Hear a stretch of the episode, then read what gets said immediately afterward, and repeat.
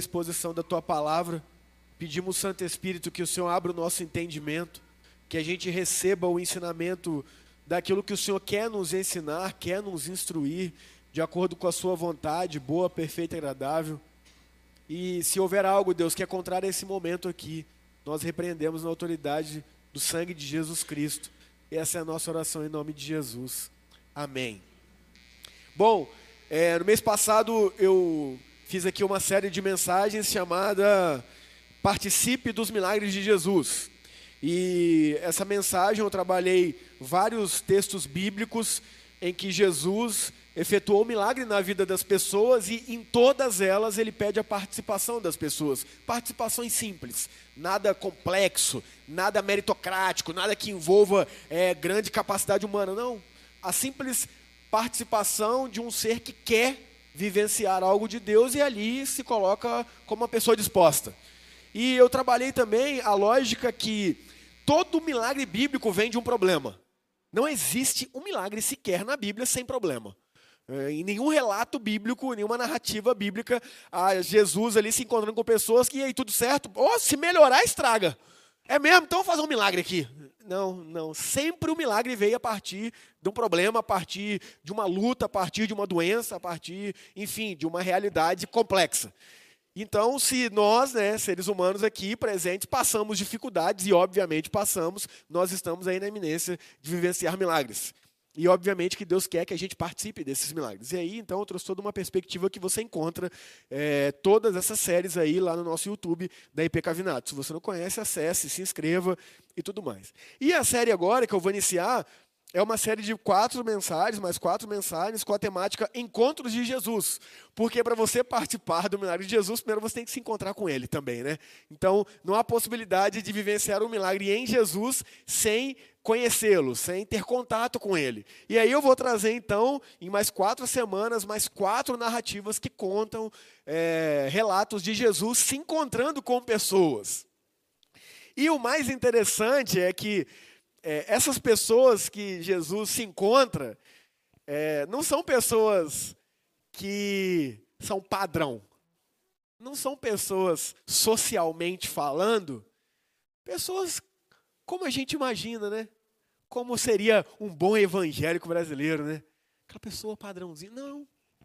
As narrativas de Jesus são com pessoas muito diferentes do padrão que muitas vezes nós esperamos ou daquele padrão que nós criamos em nossa cabeça. E eu acho isso sensacional porque Jesus ele vem realmente desconstruir toda uma estrutura humana que reflete os anseios de uma humanidade, mas que são completamente contrários aos princípios de Deus, a saber, princípios de amor, princípios de perdão, princípios de recomeço, princípios de transformação de vidas que muitas vezes nós mesmos, sendo cristãos, desacreditamos, julgamos, rotulamos. E Jesus ele vem aí nos trazer com essas histórias esses encontros maravilhosos. E o encontro de hoje nada mais é do que Jesus com um corrupto. Isso mesmo, Jesus com um corrupto. E eu lerei a história aqui e provavelmente, se você já tem alguma afinidade com as Escrituras, você vai reconhecer essa história. E se você não tem, fique tranquilo, eu vou trazer aqui um panorama bem didático e explicativo para você. Lerei o Evangelho de Lucas, capítulo 19, versículos de 1 a 10. Será transmitido aqui na nossa tela, aí na sua casa também será transmitido. Acompanhe aqui pelo telão, pela sua Bíblia, na Bíblia no seu celular, no que você achar mais conveniente. A título de informação, a versão bíblica que utilizamos aqui é a NVT, nova versão transformadora. Diz assim a palavra de Deus, Evangelho de Lucas, capítulo 19, versículos de 1 a 10. Jesus entrou em Jericó e atravessava a cidade. Havia ali um homem rico chamado Zaqueu, chefe dos cobradores de impostos. Tentava ver Jesus, mas era baixo demais e não conseguia olhar por cima da multidão. Por isso, correu adiante e subiu numa figueira brava, no caminho por onde Jesus passaria. Quando Jesus chegou ali, olhou para cima e disse: Zaqueu, desça depressa, hoje devo hospedar-me em sua casa. Sem demora, Zaqueu desceu e com alegria recebeu Jesus em sua casa. Ao ver isso, o povo começou a se queixar. Ele foi se hospedar na casa de um pecador. Enquanto isso, Zaqueu se levantou e disse: Senhor, darei metade das minhas riquezas aos pobres.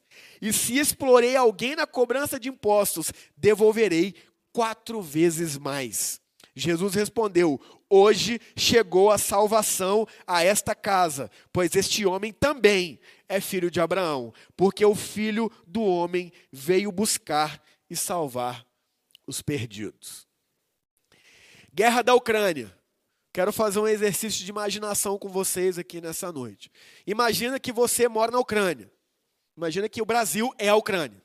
E a gente está aqui, vivendo nossas vidas, tranquilo, construindo nossas realidades, trabalhando, estudando, é, vivendo uma vida comum. E de repente começa uma guerra de um país muito mais poderoso, muito maior, e esse país invade aqui, como é o caso da Rússia ali com a Ucrânia. E aí, então esse país invade o nosso país aqui, e a gente começa a ficar refém. Nossas vidas basicamente estão entregues na mão de um povo mais forte. E imagina que esse país que invade aqui encontra algumas pessoas aqui do nosso país, aqui da nossa cidade, e faz a seguinte proposta: Eu tenho uma proposta para você. E essa pessoa aqui de Limeira fala: Qual é? Eu vou começar a cobrar impostos desse, dessa nação aqui, dessa cidade aqui. Você quer ser a pessoa responsável por cobrar esses impostos? Amando meu? Por quê? Eu vou pegar lá alguém do meu país para trazer para cá, para ficar cobrando impostos, vou deixar longe da família. Não, para que isso? É melhor pegar alguém daqui, que está disposto a se beneficiar com essa situação. Vocês estão dominados. Acabou para vocês. Você quer se dar bem? Trabalha para mim. Você vai ser considerado traidor na nação? Vai mas vai ter lá seus benefícios. Quais são? Primeiro, você vai ter o exército do meu país à sua disposição. Segundo, você vai cobrar os impostos e eu quero uma quantia X. O que passar disso é seu. Então, se você quiser extorquir, se você quiser falar que a pessoa que já pagou não pagou, ela vai ter que pagar de novo, porque você vai ter o exército do meu país a seu mando. E aí, se você fechar ainda com um soldado, fala com ele, ó, soldado, o negócio é o seguinte, aquele cara já pagou imposto, mas ele é muito rico. Eu vou lá nele, vou falar que ele não pagou, ele vai falar que pagou, ele vai engrossar, você chega junto, e aí com o exército do meu lado, ele vai tremer, ele vai pagar de novo, aí eu te passo uma parte. Vai querer isso ou não? E aí imagina que várias pessoas aqui aceitam isso. Várias pessoas da nossa cidade aceitam trabalhar para o governo de um país que invadiu do nada aqui a gente que está explorando a gente, maltratando a gente, matando a gente, mas limerenses começam a trabalhar para esse governo cobrando impostos e para lucrar começam a extorquir a gente.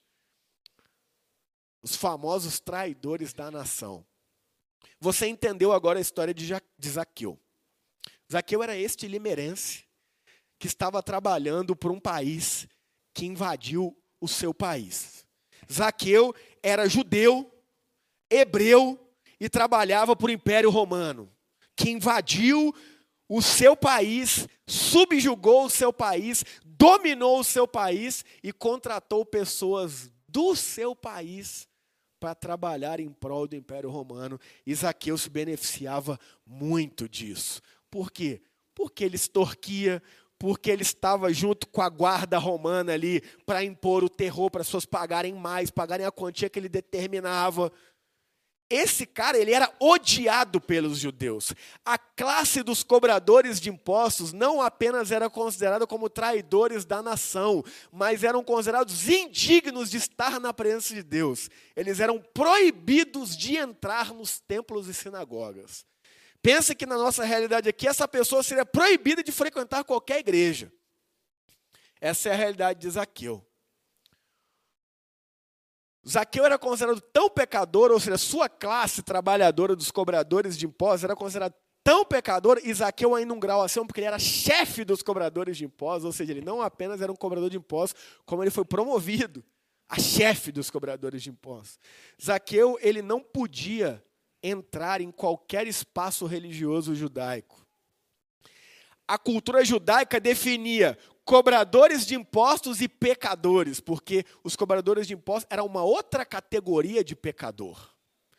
Ou seja, é aquela pessoa da pior qualidade, aquele ser humano desprezível, aquela pessoa que a gente olha e fala: aquele ali, aquele não tem jeito não, que ele não presta. A gente entende um pouco disso aí quando a gente fala de política, né? A gente sabe bem a realidade do nosso país aí, que o negócio é bem complexo. Então pensa aquele político que você já ouviu falar que é o pior.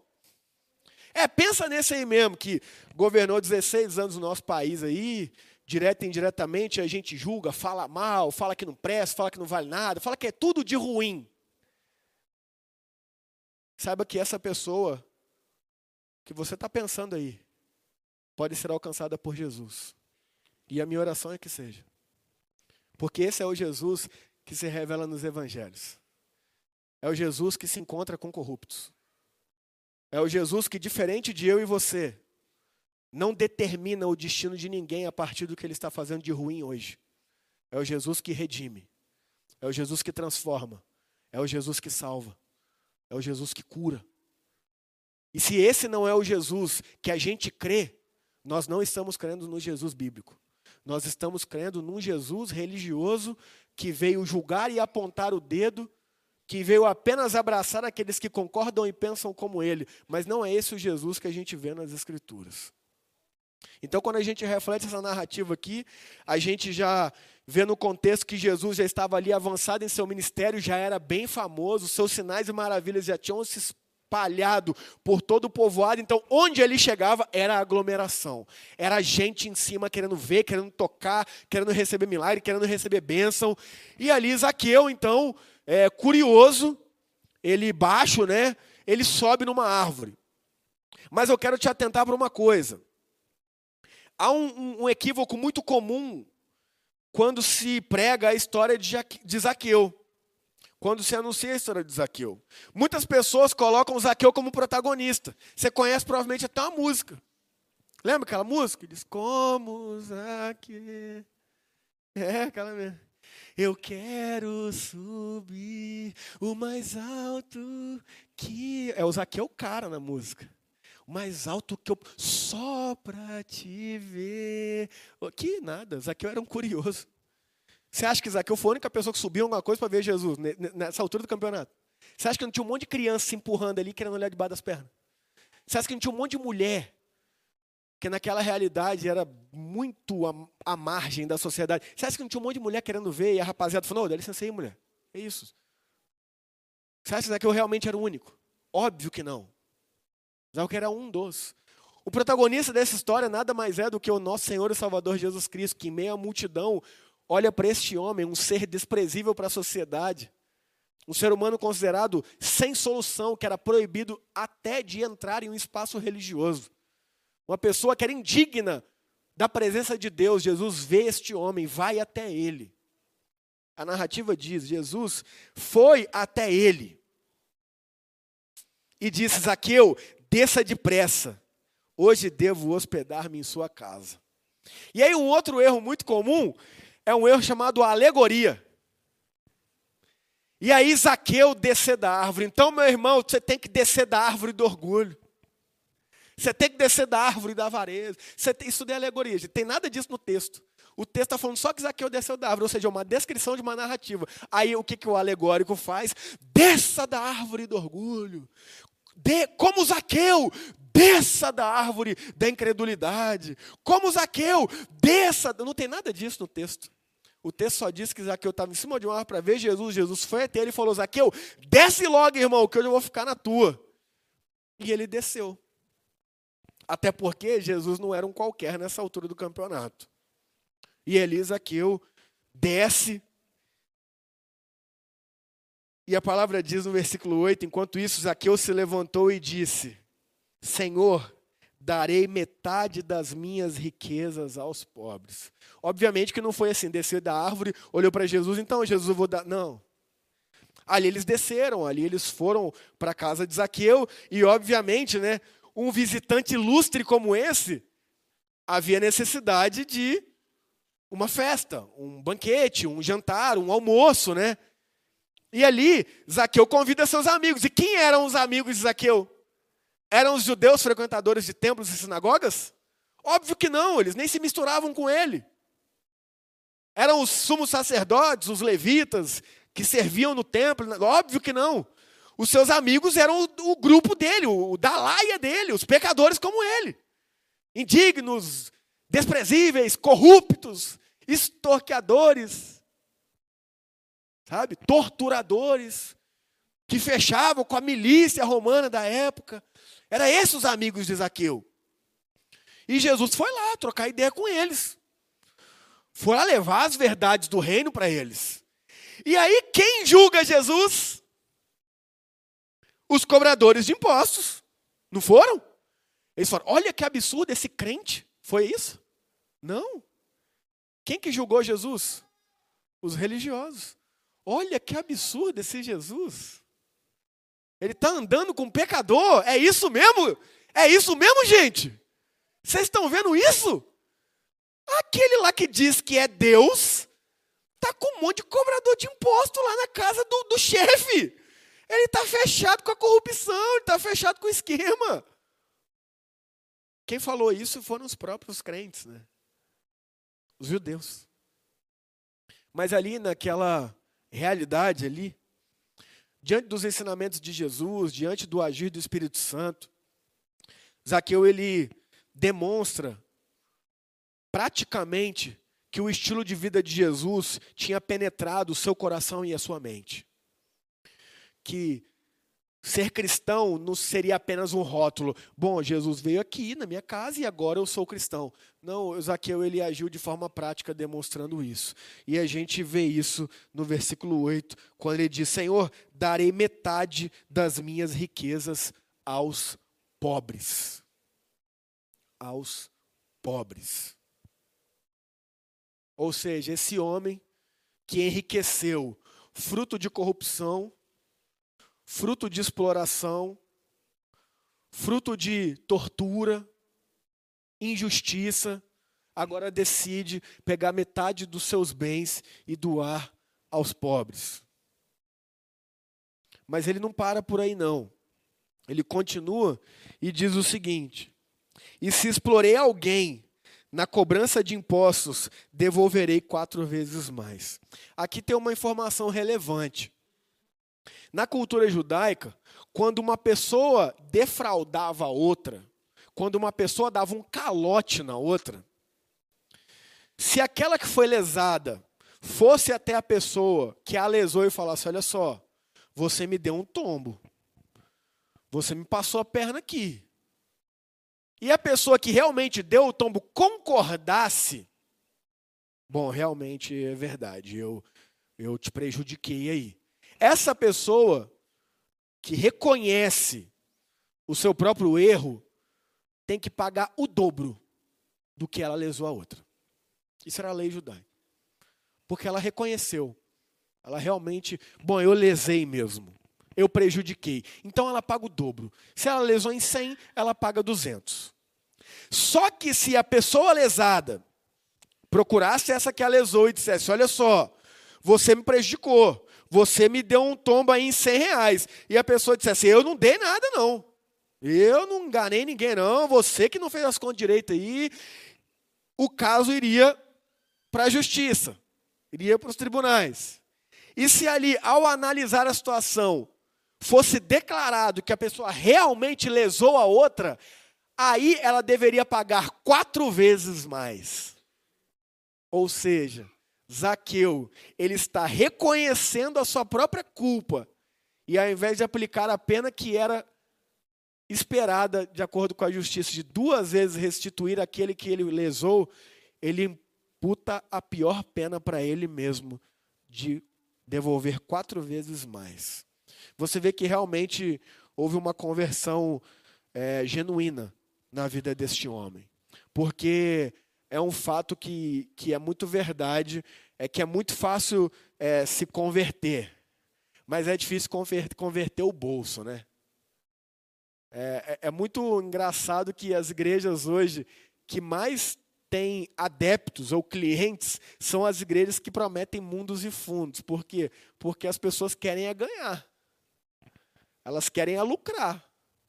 E é interessante que quando a gente analisa o evangelho de Cristo, a gente vê que a pessoa que é rica, pela lógica das ações dela, ela vai ficar menos rica.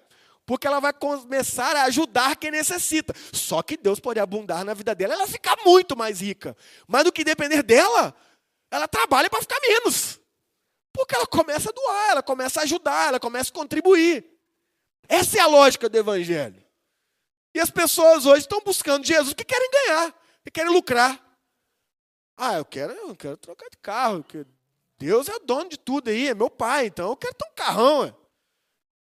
E não tem problema nenhum você ter um carrão. Você tem condição, você tem um carrão.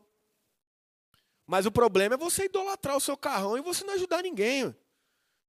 Você não contribui com nenhuma causa, você não ajudar nenhuma pessoa necessitada. Você não se ligar sequer que às vezes tem um jovem na sua comunidade que não tem como pagar uma faculdade. Você está com um carrão e nunca pensou em chegar para esse jovem e falar assim: ô, tem quantos anos? Tem 18. Tá fazendo faculdade de quê? Não, estou fazendo faculdade não. Por quê? Aí você vai ver aquele jovem dando de desculpa. Ah, porque eu estou esperando, é, mas esperando dois anos aí, trabalhar e tal. Oh, ele está dizendo, eu não tenho dinheiro. Eu não tenho dinheiro. E aí que lindo, né? A gente diminui um pouco o nosso patrimônio e fala: Eu vou pagar para você, João. Eu vou te ajudar. Vou investir na sua vida. Isso é o evangelho de Jesus demonstrado aqui. É uma pessoa que realmente entendeu que o seu patrimônio agora não é mais apenas para satisfazer os seus próprios desejos, anseios e manter o seu status na sociedade, mas é para ser compartilhado com aqueles que têm menos, e lógico que eles conhecem também, né? Hoje você sabe que é complicado, não é tão simples assim ajudar a pessoa. Você vai ajudar a pessoa, a pessoa pega a sua ajuda, vende ali e vai usar entorpecente. Então, mas a gente está falando uma realidade de pessoas que a gente conhece, pessoas que estão frequentando o mesmo lugar que a gente, que você sabe que não vai pegar isso que você ajuda e vai comprar droga e vai usar. Não! Mas é porque realmente não tem condição. Isso é evangelho de Jesus, gente. Isso é princípio de um encontro com Jesus. E não apenas lucro, lucro, lucro. Eu quero milagre, eu quero milagre, eu quero milagre. Lembra o que eu falei na série dos milagres? Todos os milagres que Jesus fez foi para o outro, com exceção de dois: a sua própria ressurreição após sua morte e aquele que ele pediu para Pedro pescar um peixe e na boca do peixe tinha uma moeda para pagar o seu imposto do Pedro. Detalhe: esse imposto era indevido porque eles viviam da obra e não precisavam pagar imposto. Mas Jesus, para não ter problema naquele lugar, pagou. Ou seja, de todos os milagres de Jesus, apenas dois não foram para o próximo. Apenas um, na verdade, porque o outro até foi que foi para Pedro. Os outros milagres todos foram para os outros. E a gente só quer milagre para a gente, para a gente, para a gente, para a gente, para a gente. É, você provavelmente tem alguma caixa d'água na sua casa. E é bem provável que seja da Forte Leve. Bem provável. Bem provável. O dono da Forte Leve, ele é da igreja do meu pai, lá no Espírito Santo. O dono da Forte Leve, ele tem um trabalho, uma empresa no Nordeste, que ele constrói poços artesianos para povos que não têm água. Tudo gratuito. Sem cobrar um real dessas pessoas. Eu tenho um amigo, criado comigo na igreja, Desde pequenininho presbiteriano comigo. Viveu na igreja e tal, e chegou na vida adulta, né? Ficou aquela pessoa que é, né? mantinha o rótulo de evangélico, mas não vivia os princípios, não, sabe? Estava ali, né? É só na igreja, né? Mas sabe como é que é, né? E esse amigo meu foi contratado para ser engenheiro nesta empresa, para morar lá no Nordeste, para ganhar muito bem. Muito bem. E ele foi. E após um ano desse amigo meu lá, eu encontrei esse amigo lá no Espírito Santo passando férias. Ele era outro ser humano. Outro ser humano. Aquele cara realmente teve um encontro com Jesus lá no Nordeste ao ver o que um empresário faz com seu próprio dinheiro em prol do outro que necessita. A empresa desse homem tem um custo mensal para ele de 12 milhões. 12 milhões. Que ele faz sem receber nada em troca. Ou seja, um empresário que investe 12 milhões em causa social sem retorno nenhum, ele está deixando de ser rico. Ou melhor, ele está sendo menos rico, 12 milhões de reais por mês. Pensa aí o que é 12 milhões de reais. Pensa aí, você ganhando 12 milhões hoje, colocando na poupança bem ruinzinha, numa aplicação de 1%. Quanto você ganha no mês? Só para você ter uma noção. Ou seja, ele está 12 milhões de reais menos rico por mês. Porque esse homem entendeu. Agora, é engraçado que você conhece algum concorrente de Forte Leve? Você sabe algum nome de caixa d'água sem ser Forte Leve? Eu nem sei. Nem sei. Porque Deus prospera na vida desse cara. Porque ele entendeu o propósito do patrimônio dele e da riqueza dele. Agora, enquanto a gente ficar achando que o nosso encontro com Jesus vai ser Candonga, desça da árvore, que hoje eu vou almoçar na sua casa. Nossa, Jesus, vamos lá. Candonga, eu tenho uma notícia para te dar. A partir de hoje você vai ter o dobro de tudo que você tem. É isso que a gente espera que Jesus, quando vem na nossa casa, né? É isso que a gente espera, vamos falar a verdade. Candonga, sandeirão? Que... Mano, é sandeiro, que Você fala, é corolla, rapaz. É pastorzão, abençoado. Agora eu vou dar duas vezes o seu sandeiro, mano. Essa casa aqui? Condomínio fechado, rapaz. Sabe condomínio fechado. É isso que a gente quer de milagre de Jesus. É isso que a gente espera quando a gente tem um encontro com Ele. A gente não espera que a gente vai se encontrar com Jesus Ele vai falar, então, seu carro? Bênção, né? Pro reino, está sendo usado como? Tem dado carona para alguém? Porque lá na sua igreja tem um monte de gente que vai de ônibus, né? Ou tem um monte de gente que não está indo porque não tem condição, né? Uber está caro, combustível aumentou. Tem gente que até tem carro, mas não está conseguindo ir. E como é que você está usando o que eu te dei? O que eu te proporcionei? A gente está esperando vir aqui para Deus dobrar o nosso carro. E na verdade a gente está vindo aqui para Deus ensinar a gente a dividir o nosso. Pegou? Entendeu? É duro. Você entende por que quando Jesus pregava, Muitos viravam e falavam assim: é duro esse discurso, hein, Jesus? Hoje de manhã a gente falou sobre isso na escola bíblica dominical. É duro esse discurso, a mensagem aí. É, o negócio é meio complexo. É, esse é o evangelho de Jesus. Jesus bem dizia que o evangelho é escândalo. O evangelho humilha mesmo a gente. O evangelho quebra o nosso ego. O evangelho destrona o nosso eu tira o nosso eu do, do pedestal e coloca verdadeiramente quem é de direito, que é Deus, fazendo a gente descer e olhar para o lado que é o próximo. O encontro desse homem com Jesus, um corrupto, um bandido, rótulos que a gente usa, né? Um pilantra, um torturador, um estorqueador, um indigno. Ao ter um contato com Jesus, por iniciativa do próprio Jesus, ele foi transformado. E a gente, ao invés de olhar para essas figuras hoje na nossa sociedade, com o olhar de Jesus e orar pela vida delas, a gente simplesmente os rotula e tá tudo certo. Gente, eu não estou aqui defendendo Lula, não, tá? Pela madrugada. Eu estou aqui dizendo que o Lula ele não é mais pecador do que eu, não. Assim como Bolsonaro também não é mais pecador do que eu, não. Mas também não é menos, não. Porque nós todos somos pecadores. Agora, se você apoia o governo Bolsonaro e acha que você, em Jesus, está isento para ficar falando mal de Lula, você não está, não, você está pecando. E se você é petista, acha que está isento para falar mal de Bolsonaro, você também não está, não, você está pecando. Porque o meu papel e o seu como cristão é orar por essas figuras aí. Que para um grupo, o outro é esse Zaqueu aqui. E para o outro grupo, o outro é esse Zaqueu aqui. E Jesus encontra essas pessoas e salva essas pessoas e transforma essas pessoas. Ele me salvou e salvou você. Se eu fosse na Assembleia agora falar, amém, igreja! É, é, eu falo. Quando eu estou lá pregando, eu dou. Os amém, eles gostam. Eles gostam, eles ficam felizes. Né? Eles empolgam. Oh, glória! Mas eu estou aqui, né? Glória a Deus.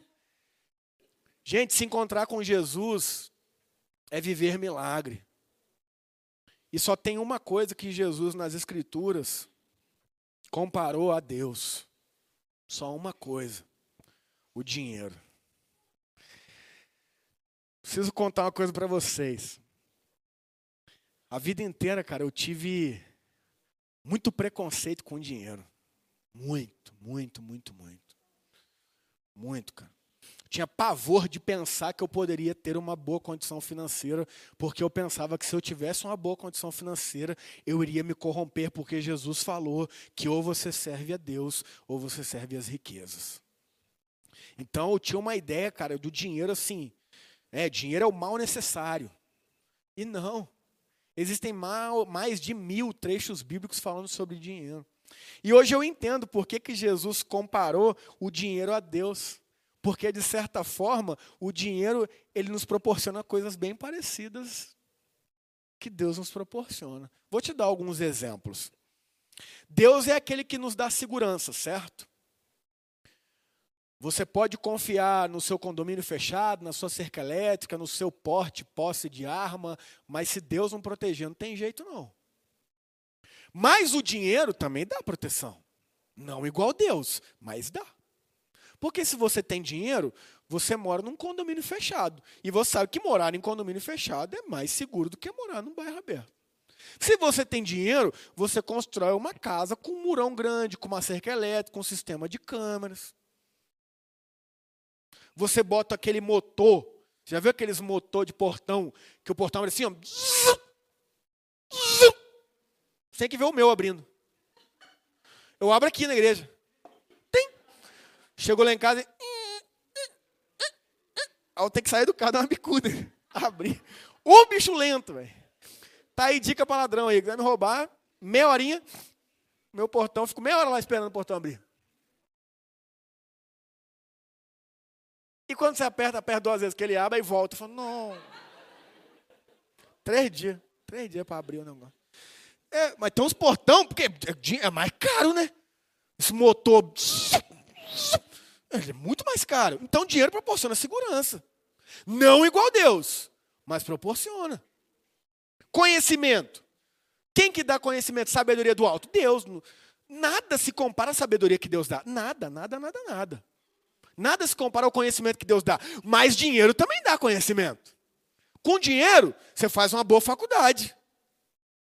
É uma faculdade pública. É, mas foi em outra cidade, como é que você se mantém lá? Como é que você mantém seu filho lá? É com dinheiro. Todo mundo aqui deve saber que a maioria dos estudantes das universidades federais são filhos de rico. O ensino público de qualidade deveria ser para o pobre, é, é, é só para os ricos. A maioria aqui. Qual o pobre que estuda na escola pública tem condição de competir uma vaga com o menino que estudou na melhor escola da cidade?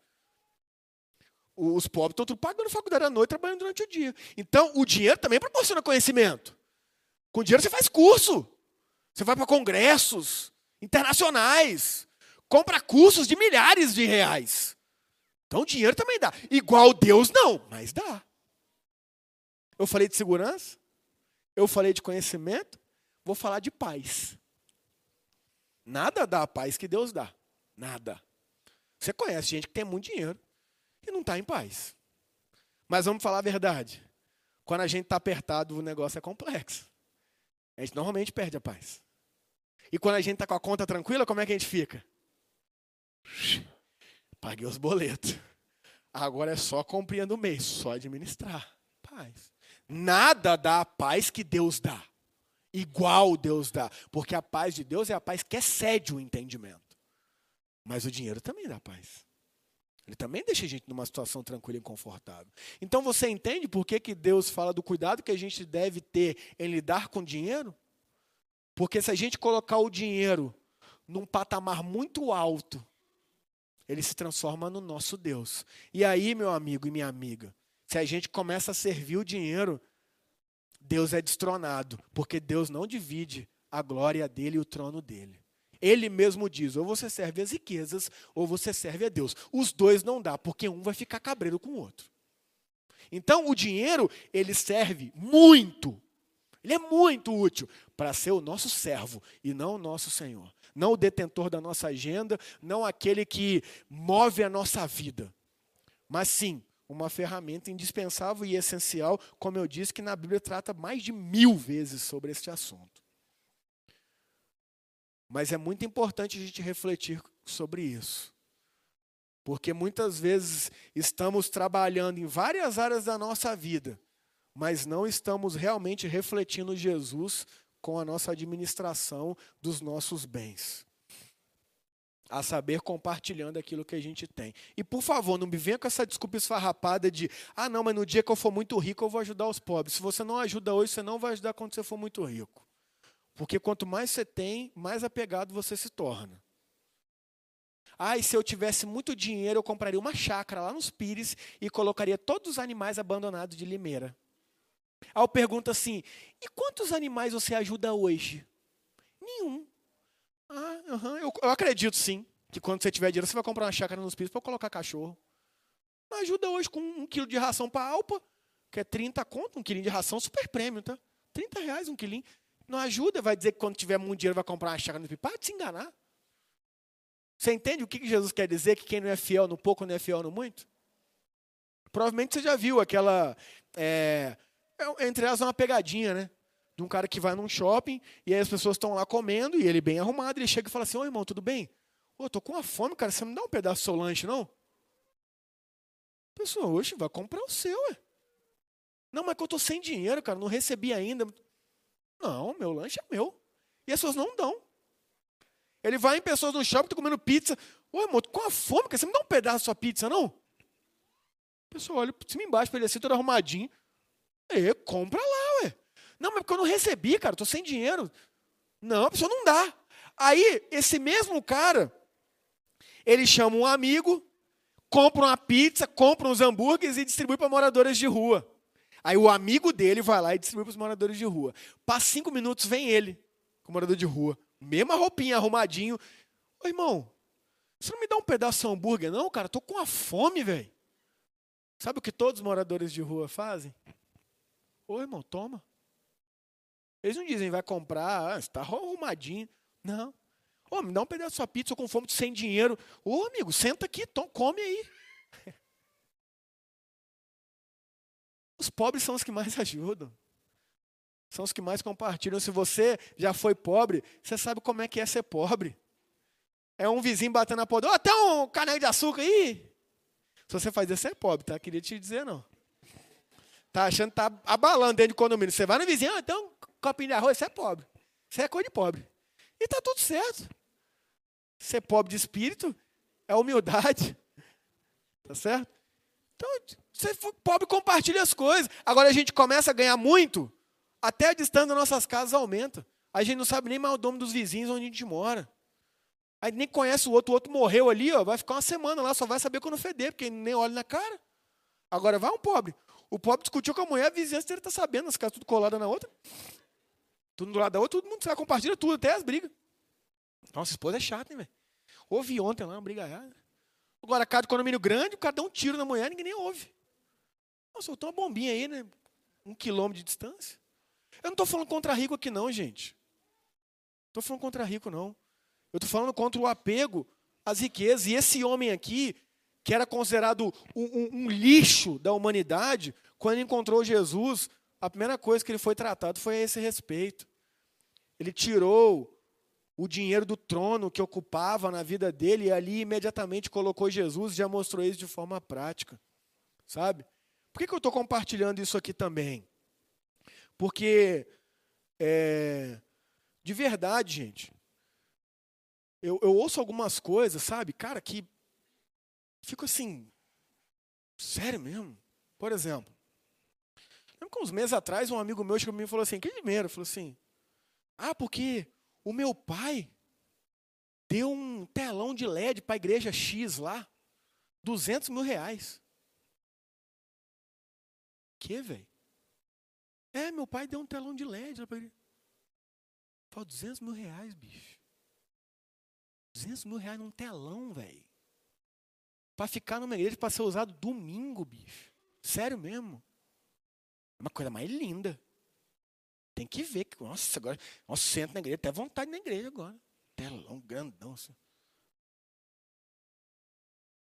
Eu falo, caraca, velho, pra gente, pra gente arrecadar 20 mil reais na igreja, bicho, ó. Mas se você for lá nessa igreja ouvir a mensagem lá, é mensagem de barganha. É mensagem que quanto mais você der, mais você vai ganhar. É mensagem que diz que se você não der, você vai gastar na farmácia. Se você não der, você vai gastar num prejuízo no seu carro. Mensagem do Satanás travestida de mensagem bíblica. Agora, dentro das presbiterianas, você nunca vai ouvir isso. Aí a gente fica aqui, ó, penando para juntar 20 mil reais. Tendo que esperar a boa vontade dos irmãos e das irmãs entender que este local aqui também é pago. Não que a gente aluga porque é nosso, mas que tem ar-condicionado, energia, tem o custo do pastor, tem. Ó, a gente está precisando trocar o computador. Desculpa aí você que é visitante, tá? Desculpa aí, você não deveria nem estar tá ouvindo isso. Mas você está aqui hoje, então você vai ouvir. É bom que você aprenda, se você tiver em outra igreja, também pensa lá na sua. A gente está precisando trocar o computador para mídia. O computador que a gente usa ali é de um rapaz da igreja, porque a gente não consegue comprar. Porque a gente não tem dinheiro.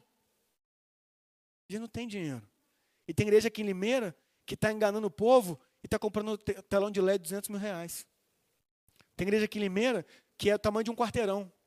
E você entra lá, você ouve tudo, menos Jesus. Menos exposição bíblica. Você ouve terror, você ouve dominação, controle, normas e costumes, regras morais. Evangelho você não ouve. Você ouve medo, terror, barganha, dá que você ganha, não dá que você vai minguar e tal. E as pessoas estão lá, ó, dando, dando, dando.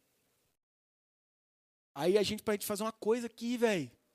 Nossa, é cantina, é feijoada, e é almoço, e é jantar, e para conseguir fazer um negócio. Por quê? Porque as pessoas não contribuem. Porque podem ter se convertido em muitas áreas, mas ainda não entenderam essa lógica aqui. Ou se você está ouvindo aqui isso e você está passando dificuldade, entender o papel da igreja te ajudar, tá? Se você está passando dificuldade, não é para você sentir peso na consciência, não. Porque se você está aqui hoje, está desempregado, está recebendo pouco, não está conseguindo se manter, é nosso papel te ajudar. Então você me procura. A gente tem cesta básica aqui para doar. Sabe? Isso não é vergonha, não. Todo mundo tem fases. Todo mundo tem momentos de dificuldade na vida. Então, por favor, você que está aqui hoje e está passando dificuldade financeira, não se constrange com o que eu estou falando, nem é para você. Agora, eu estou falando é para nós que gastamos 200 reais numa simples saidinha de final de semana, que hoje não é nada menos do que isso que a gente gasta, mas não consegue ter a generosidade de contribuir para um local que tem abençoado tanto sua vida, cara, com mensagens abençoadas, verdadeiras e bíblicas. E esse ser humano aqui, o lixo, a escória, o corrupto, o ladrão, o bandido, o proibido de entrar nas igrejas, igrejas da época, a primeira coisa que ele entendeu foi isso. Ele já pegou metade do que ele tinha, deu para os pobres e restituiu quatro vezes mais a quem ele defraudou. E pode ter certeza que foi muita gente. Eu não sei se esse cara ficou com alguma coisa ainda não, de verdade. Eu não sei mesmo. Porque roubou muito, hein? Roubou muito. Mas ele nem estava pensando nisso. Por quê? Porque Deus passou a ser o Deus dele, não mais o dinheiro. Então, encontro com Jesus também envolve consciência, sabe? Também envolve ser generoso, ajudar o necessitado. Ô, crente não dá gorjeta, cara. Isso é triste demais, velho. Ô, motoboy vai lá, já não dá dois reais. Ô, oh, pega um Uber, tem lá a contribuiçãozinha, um real, dois reais, três reais. Cara, o que, que três reais vai mudar na minha vida? Mas a gente só quer ganhar, a gente só quer lucrar. A gente só quer se beneficiar. Não, estou usando. O, cara vai, vai, abrir o aplicativo, ele abre 99, Uber, BlaBlaCar, para ver. Não, vou pegar esse aqui que está 36 centavos mais barato. Ah, mas está certo, economia. Não, beleza. Mas aqui, você já procurou saber qual aplicativo rende melhor para o motorista? Já procurou saber? A gente só quer saber o que dá lucro para a gente. Não vou falar que não, que eu não vou fazer propaganda de ninguém gratuita, não. Mas tem aplicativo que exige muito do motorista. Tem aplicativo que repassa muito mais. Eu só uso esse. Porque eu não quero ganhar sozinho, não. Ué. Ele também tem que ganhar, ele está trabalhando. Aí quando eu dou lá dois reais a mais, não é porque eu sou rico, não. É porque eu estou pensando no outro, que eu gostaria de ser um motorista de Uber. E acabar a corrida, o cara me dá dois reais ali. Porque para ele não faz diferença. Mas para mim, roupa, dois reais. Yes. Dois contos. Aí essa pessoa que não faz isso, no final de semana sai e gasta quanto num lanche que só faz mal para a saúde? E gasta quanto em cerveja? E gasta quanto em refrigerante? E gasta quanto em rolê? Quanto? E não pense em abençoar uma outra pessoa que tem menos, que serve, que abençoa. Eu lembro quando eu falava para as pessoas quanto que a babá de casa recebia, a reação das pessoas era: tá doido isso tudo? Eu falava: é. Tá maluco, eu pago metade disso para mim. Falava, Nossa, você acha legal isso? Você gostaria de trabalhar na função que essa pessoa trabalha ganhando o que você paga para ela? Porque a babá de casa, quando ela começou a trabalhar lá, a nossa renda era X. Enquanto ela estava lá em casa, a nossa renda passou para 2x. Ou seja, dobrou. Você acha que não é justo eu também dobrar o salário dela?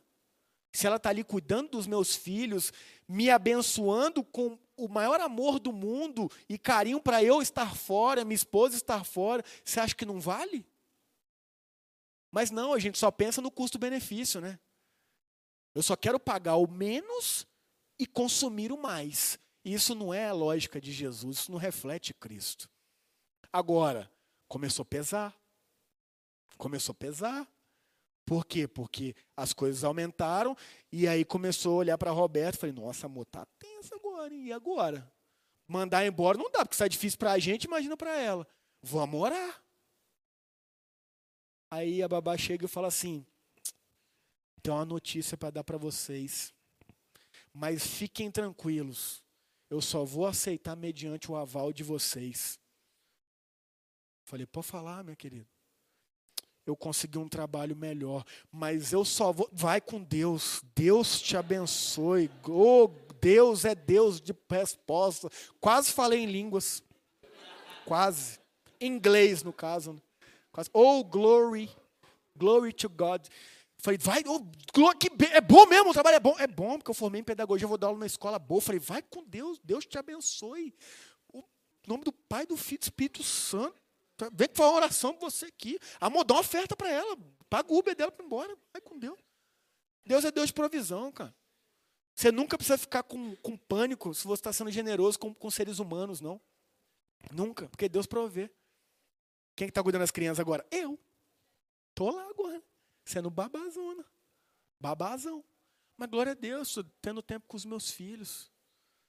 Precisou de um problema, precisou de uma dificuldade para eu desenvolver um ótimo relacionamento com os meus filhos. Porque eu não tive isso dos meus pais e, consequentemente, não sabia dar isso para os meus filhos. Eu não sabia sentar e fazer lição de casa com os meus filhos. Eu não sabia sentar e brincar com os meus filhos. Eu sabia entretê-los. Não eletronicamente, porque lá em casa a gente veta isso. Mas eu sabia o seguinte: vamos pro shopping. Sábado é meu dia de ficar com ele. Vamos pro shopping. Aí eles vão lá, brinca de lá, anda de carrinho. Vamos pra Ípica, final do mês, né, sem dinheiro. Vamos pra Ípica, e fica lá no escorregador. E eu ficava lá de longe. Vamos pro horto. Vamos pro cemitério. Não, cemitério não é não. Inventar, tem que inventar passeio, né? Inventar, mas eu mesmo sentar, vamos brincar. Não sabia. Nunca fiz isso, porque nunca fizeram isso comigo. Mas agora, ficando com eles todos os dias de seis a uma, ah, eu tenho que aprender. Porque eu vou levar todo dia para o shopping? Vou levar todo dia para a hípica? Não. Então é em casa. Vamos fazer dever de casa. Dever de casa. Vamos, vamos ver essa história aqui. Vamos passear com o cachorro. Vamos. Tempo de qualidade. Precisou de vir um problema para eu viver um milagre, lembra? Todo milagre vem de um problema tempo de qualidade com os meus filhos. Falei isso hoje de manhã. Ninguém está no psicólogo falando assim, ai, ô, doutora, estou aqui, sabe por quê? Porque quando eu tinha oito anos eu queria um Super Nintendo e meu pai não me deu. Me deu um Atari. Ninguém está no psicólogo por causa disso. Sabe o que as pessoas estão no psicólogo? Então, meu pai cheio do dinheiro, e via viajando, nunca me deu atenção. Sim, ó. Ah, eu estou aqui fazendo terapia, sabe por quê? Porque eu usava roupa da C&A. E meus amigos só usavam roupa da Cook. É, é, esse marketing eu posso, que é daqui da igreja, né? Os outros, não, daqui eu não faço, não. Não, ninguém está em terapia por causa disso. Agora as pessoas estão em terapia, sabe por quê? Oh, meu pai me deu tudo, material, mas nunca me deu atenção nunca conversou comigo, nunca olhou no meu olho, nunca levou em consideração o que eu falava. Não é dinheiro que está dando felicidade para os nossos filhos, não. Ah, eu estou aqui, sabe por quê? Porque meu pai, eh, a gente andava de uno. Que absurdo andar de Uno, eu queria andar de BMW. Ninguém está em terapia por causa disso. Agora, pessoas estão em terapia porque o pai com BMW nunca deu amor para o filho. Deu dinheiro, mas nunca deu atenção. Nunca deu princípio, nunca deu exemplo. Você entende? Você entende como a gente inverteu os valores e coloca o dinheiro à frente de tudo? Não, eu tenho que dar o melhor para o meu filho. O que, que é o melhor? O que, que é o melhor? Você está achando sério que melhor é carro com airbag? Está achando que melhor é economia de um milhão de reais? Volto a dizer, meu amigo e minha amiga, se você tem condição de viver isso, viva isso. Deus te abençoe, que todos vocês tenham isso e me convidem para ir na casa de vocês. E me deem carona. Deus abençoe. Não estou falando contra isso, mas o problema é que a gente perde a paz por causa dessas coisas. A gente deixa de ajudar o necessitado por causa dessas coisas. A gente deixa de contribuir com a obra de Deus, com causas sociais, com projetos, ONGs, com pobres por causa dessas coisas. E quando esse homem aqui foi encontrado por Jesus, porque ele foi encontrado por Jesus. Ele era apenas mais um na multidão. Jesus olhou para ele, foi até ele e falou: Eu vou ficar na sua casa. Ele foi transformado. E assim, Jesus disse para este homem: Hoje chegou a salvação a esta casa, pois este homem também é filho de Abraão. O que Jesus está dizendo aqui é: ele é hebreu, ele tem direito a estar no templo, ele tem direito de estar na sinagoga, ele tem direito de ter parte com Deus. Ele tem, por quê? Porque a salvação chegou nesta casa. Não é rótulo. Assim como não é rótulo ser crente, ser presbiteriano, não é rótulo ser bandido, corrupto. Isso é rótulo que a gente põe. Deus não põe nesses rótulos. Deus transforma e diz: Hoje chegou a salvação nesta casa, pois este homem também é filho de Abraão, porque o filho do homem veio buscar e salvar os perfeitos. É, ah, não, não é isso, né? Oh, olha só, até confundir, porque parece hoje que igreja é só lugar de perfeito, né? Não. O filho do homem veio buscar e salvar os perdidos os corruptos da vida, os extorqueadores da vida, os torturadores da vida, os bandidos da vida, os avarentos da vida, os religiosos da vida, os ignorantes da vida, os julgadores da vida, os soberbos da vida, os orgulhosos da vida, os fofoqueiros da vida. Jesus veio salvar toda essa gente. E essa gente envolve eu e você. Ou não. Ou essa gente está lá fora e nós somos os perfeitões que estamos aqui só para cumprir tabela, porque no final das contas a gente não precisa, né? Quem precisa não está aqui. Não. Precisamos. Precisamos se encontrar com esse Jesus diariamente Precisamos colocar Deus no lugar que ele deve estar diariamente. Porque diariamente eu e você somos tentados a colocar várias coisas no lugar de Deus. E na nossa cultura hoje não é muito incomum que a gente coloque o dinheiro, não. Então, meu amigo e minha amiga, que Jesus nos abençoe. Que ao invés da gente olhar para essas pessoas e rotulá-las e julgá-las, a gente comece a fazer um propósito de oração por elas. Ano de eleição, né? Mais um ano. Ao invés de a gente ficar com briguinha aí de PT e Bolsonaro, Lula e Bolsonaro. Não, a gente começa a orar pelos dois. A gente começa a clamar por misericórdia na vida dos dois, porque provavelmente é um dos dois que vai entrar. E eu quero é que eles façam um bom governo. Porque a minha esperança não está neles, não. Minha esperança está em Jesus. Mas eu preciso orar por eles. Preciso investir na vida deles. Ao invés de ficar só falando mal, fazendo piadinha, zoando, zombando, mandando coisinha no WhatsApp, começar a fazer um propósito de oração, investir na vida dessas pessoas em oração. Porque se Deus fez na vida de Zaqueu, se Deus fez na minha vida, se Deus fez na sua vida, por que não pode fazer na deles? Eu creio. E tomara que faça. Amém? Feche os olhos, vamos orar mais uma vez. Pai, louvado seja o seu nome, obrigado pela sua palavra. Obrigado, Deus, porque mais uma vez aqui fomos confrontados. O seu evangelho é, é lindo demais, Pai. Ele realmente destrói nossa meritocracia, nosso ego. E ele exalta totalmente o Senhor. Mas ao mesmo tempo, Pai, ele mostra para nós que mesmo a gente são tão pecadores, tão falhos, tão limitados, tão vacilões, nós somos encontrados pelo Senhor diariamente, Pai. O Senhor encontrou Zaqueu, o Senhor encontrou cada um de nós aqui. Que o Senhor continue encontrando pessoas e nos use para trazê-las até o Senhor, Pai. Que o Senhor nos use, Deus, para ao invés de sermos ferramentas de falar mal, de julgar, de apontar o dedo, que sejamos objetos, instrumentos nas suas mãos para orar, investir nas pessoas, levar a mensagem através das nossas palavras e dos nossos exemplos, Deus. Converte nosso bolso, Pai. Converte nossa mente. Quanto materialismo, Deus. Quanto apego a coisas materiais. Quanto apego, Deus. Tem misericórdia de nós. Abre nossos olhos, Deus, para ver as pessoas necessitadas que estão no nosso meio, Pai. Que estão servindo na nossa igreja, Deus. Oh, pai, ninguém aqui deveria passar dificuldade, não. Ué. Ninguém aqui podia, deveria ter uma conta atrasada, pai. A gente deveria socorrer todo mundo aqui. A gente é pouca gente. Então abre os nossos olhos, Deus. Abra portas de emprego. Abra mentes também para desenvolvimento, evolução, estudo, capacitação. Que a gente seja realmente um corpo, Pai. Um ajudando o outro, sendo bênção na vida do outro. Que a gente ajude a nossa comunidade, nossa estrutura, não para colocar telão de LED, Deus mas que a gente se torne cada vez mais referência em fazer o bem para aqueles que necessitam, Pai. Que aqui seja um refúgio não apenas para cristãos, mas para pessoas que precisam de algum socorro, seja ele qual for, Deus. Porque o nosso amor é um amor comprometido com o próximo, independente com quem ele seja, porque assim Jesus nos ensinou. O Senhor fez um milagre na orelha de um oficial romano que estava te prendendo, Deus. O Senhor não perguntou, vai se converter? Aí eu curo sua orelha. Não, o Senhor só fez.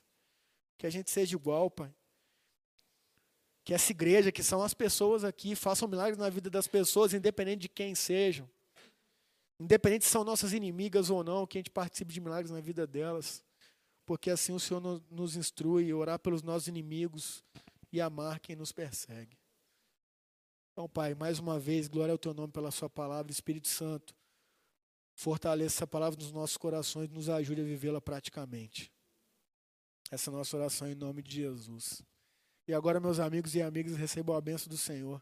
Que a graça do nosso Deus e eterno Pai, a influência do Espírito Santo e o amor imenso e constrangedor amor de Jesus, e seja sobre nós e pecavinato, mas não somente sobre nós, mas sobre todos os filhos e filhas de Deus ao redor da terra.